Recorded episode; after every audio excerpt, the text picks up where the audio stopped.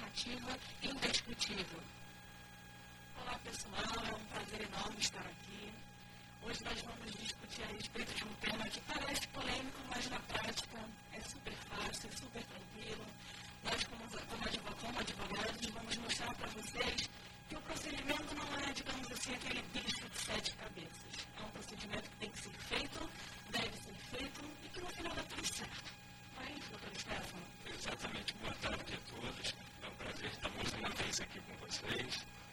De fato, é, essa temática, ultimamente, até em detrimento da própria pandemia, tem sido levantada de muitas é, questões em torno de inventário, de direito de testamento, de toda a questão de direitos sucessórios. Né? E o processo de inventário é um processo super simples, que as pessoas tendem a achar que automaticamente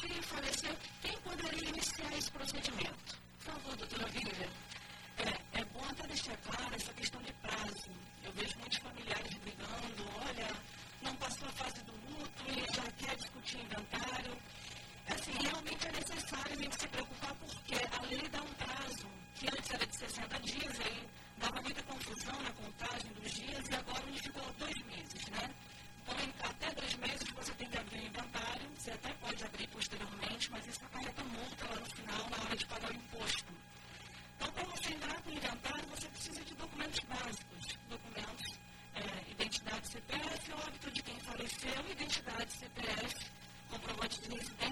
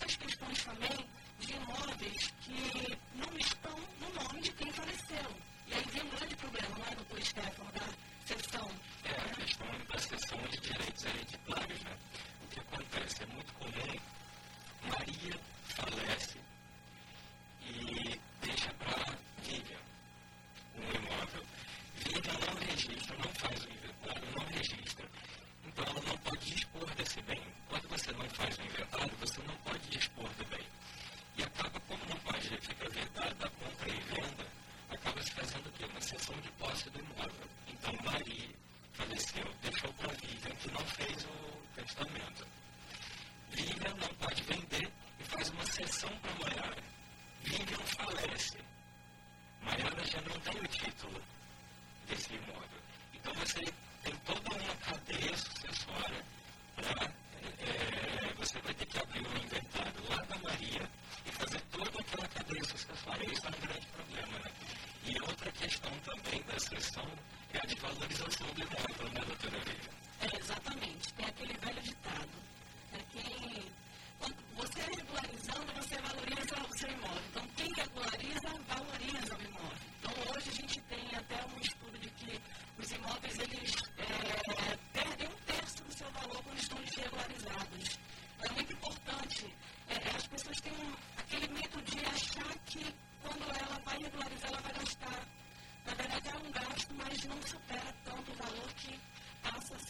God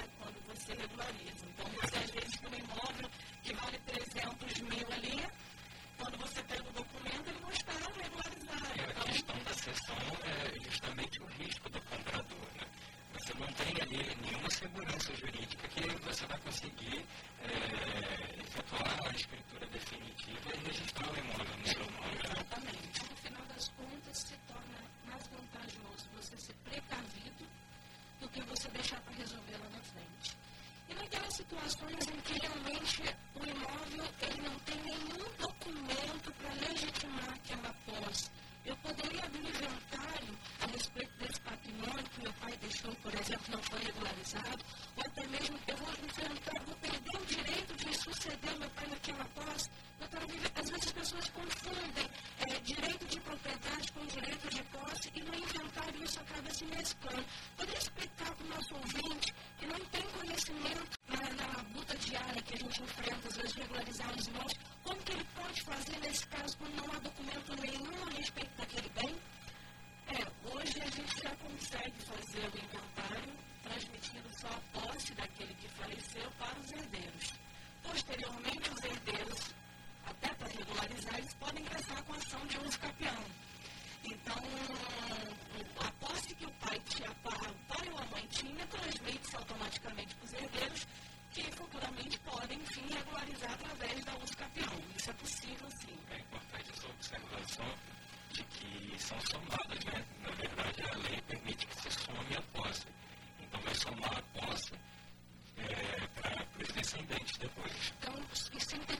assim para o nosso ouvinte.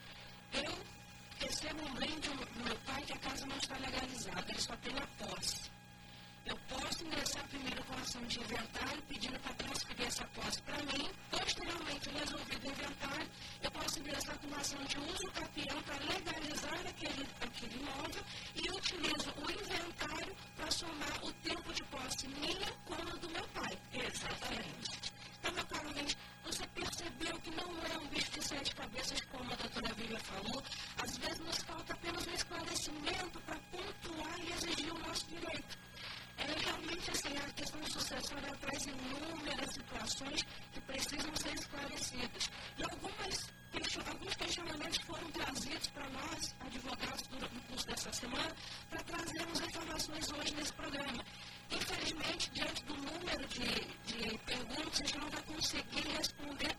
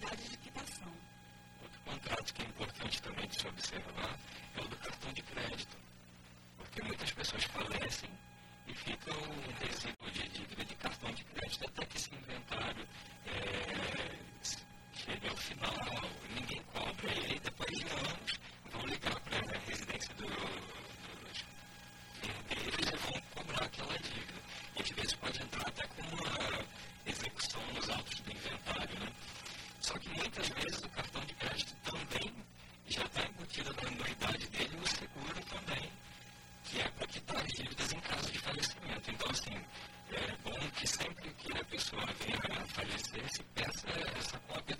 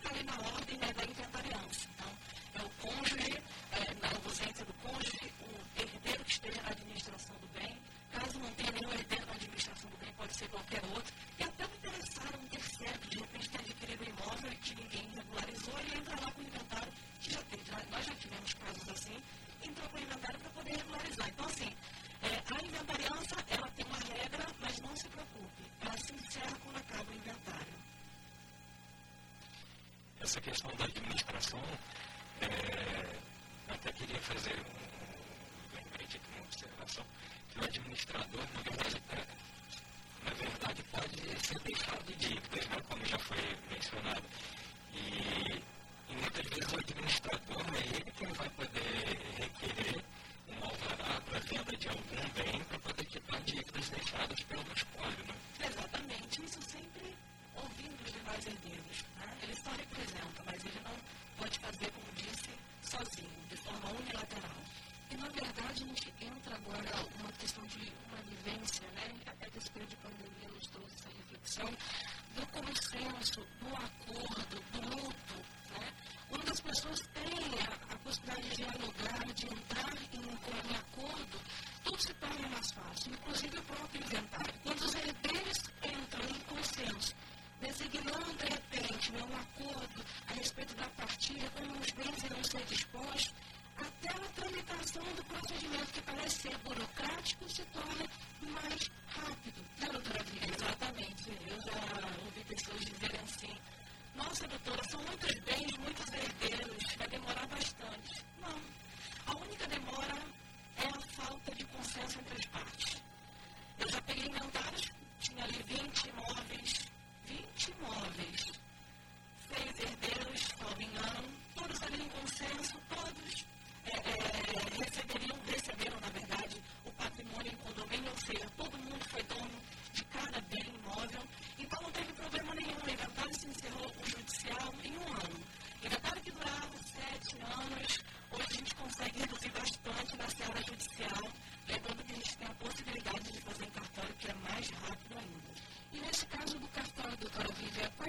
requisitos para fazer um inventário somente em cartório, sem enfrentar um processo judicial?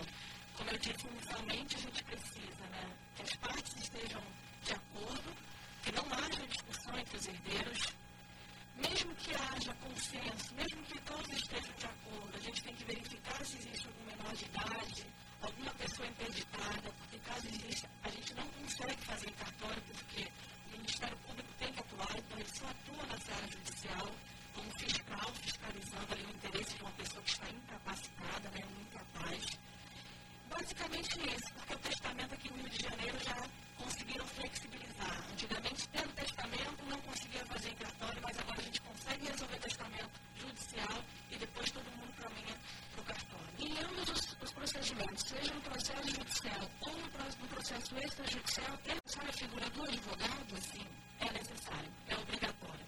Trazendo outras situações que não se encaixam com o nosso tema, divórcio, uso capião e inventário extrajudicial, ou seja, fora do judiciário, em cartório, a regra é que tem que ter a presença do advogado. E para aquelas pessoas que não têm condição de custear um advogado particular, o Estado dá à disposição alguma figura pública para auxiliar nesse procedimento? Sim, nós temos a Defensoria Pública. O defensor, ele é um advogado. Ele passa um concurso, ele é um advogado público que ele vai prestar assistência às pessoas que não possuem condições. Então, nós temos a defensoria para dar esse suporte para essas pessoas. Viu, meu caro ouvinte, você não está desassistido. Caso você não tenha condições de custear um advogado, você pode ser assessorado pela defensoria pública. O que não pode acontecer é você deixar o seu imóvel sem ser regularizado. Iremos iniciar agora, no próximo bloco, as respostas às perguntas dos nossos colaboradores, de amigos, de clientes que vão esclarecer muitos pontos que de repente você tem aí alguma dúvida sobre esse tema. O doutor Stephanie irá a primeira pergunta que foi direcionada ao escritório. A primeira pergunta é do Bruno Costa. Mesmo com testamento, precisa realizar o processo de inventário? Sim, o testamento é simplesmente a expressão da vontade, né?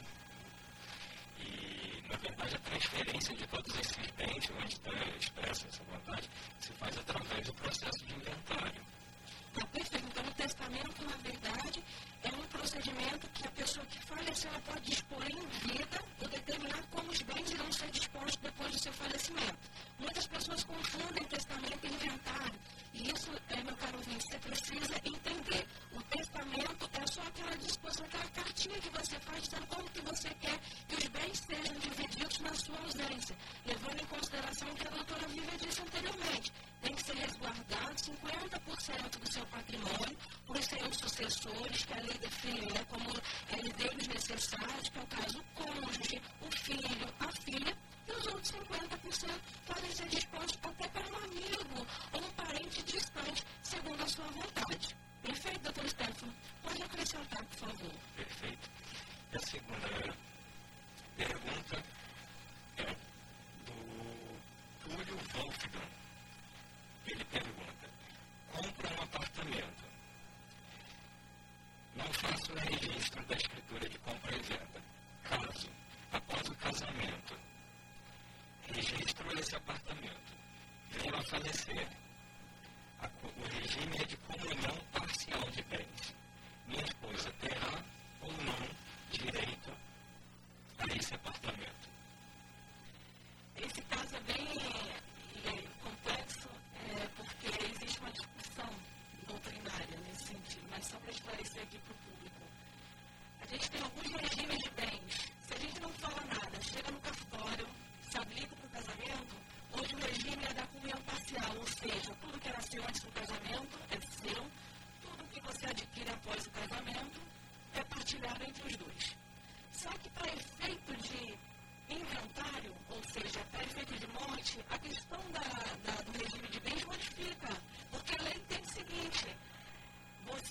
separou ou você ficou até o fim da vida? A dissolução do teu casamento se deu por quê? Então, se hoje essa pessoa tivesse se separado, esse bem não ia ser partilhado, porque ele adquiriu antes. Porque o regime da comunhão parcial. Mas quando a pessoa ficou até a morte, ela não pega metade, mas ela vai ser herdeira. Se ele deixou filhos, os filhos vão ter que dividir em partes iguais com a esposa. Exatamente, a gente chama dos herdeiros concorrentes. Né? Ela vai juntamente com os descendentes ou ascendentes dele, caso não tenha filhos, ela vai concorrer com aquilo que são chamados bens particulares diante da união, diante do casamento. É, é até interessante essa questão do, do casamento e da convivência, é, a questão da súmula 377 do STF, né? Porque as pessoas até aqui sempre estabeleceram a, a quer dizer, a legislação né, estabelecia que a comunhão legal, a separação legal de bens, não iria entrar como herdeiro, né? não iria ter, não haveria meação na questão da, da separação legal. O que é separação legal de bens? Os maiores de 70 anos, quando casam, a lei determina que não haverá a comunicação dos bens. E veio então a súmula 377 do STF determinando o contrário. No caso né, da morte, é, se ficar comprovada, isso ainda é uma discussão. Já tive processos complicados, nós tivemos que, que entrar na seara judicial para poder discutir. É, isso implica muito na regularização de imóveis, porque você tem que comprovar o esforço comum. A gente pode usar isso como pauta num programa específico para falar do regime, do regime de bens. É muito importante, isso implica bastante na hora do divórcio, na hora do, do óbito, inclusive. A gente tem mecanismos diferentes dependendo da escolha do regime. Então, essa questão da súmula que a gente pode abordar isso futuramente, isso dá uma pauta para um programa, né? É um tema extremamente complexo, até porque nesse período de pandemia o número de divórcios foram assim, gritantes, né? O, o número de casais que se separaram essa, essa questão de divisão de bens, aquilo que foi adquirido na constância do casamento, que foi adquirido antes, como que faz a partilha, isso comunica, isso tem que ser dividido, aquele carro que foi comprado com esforço comum